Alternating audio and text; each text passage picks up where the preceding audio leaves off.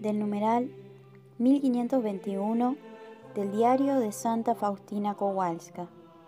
El Señor me dijo, Hija mía, no dejes de proclamar mi misericordia para aliviar mi corazón que arde del fuego de compasión por los pecadores.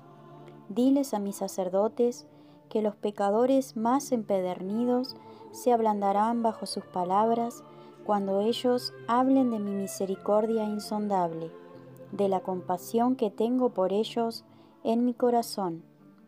A los sacerdotes que proclamen y alaben mi misericordia, les daré una fuerza prodigiosa, y ungiré sus palabras, y sacudiré los corazones a los cuales hablen.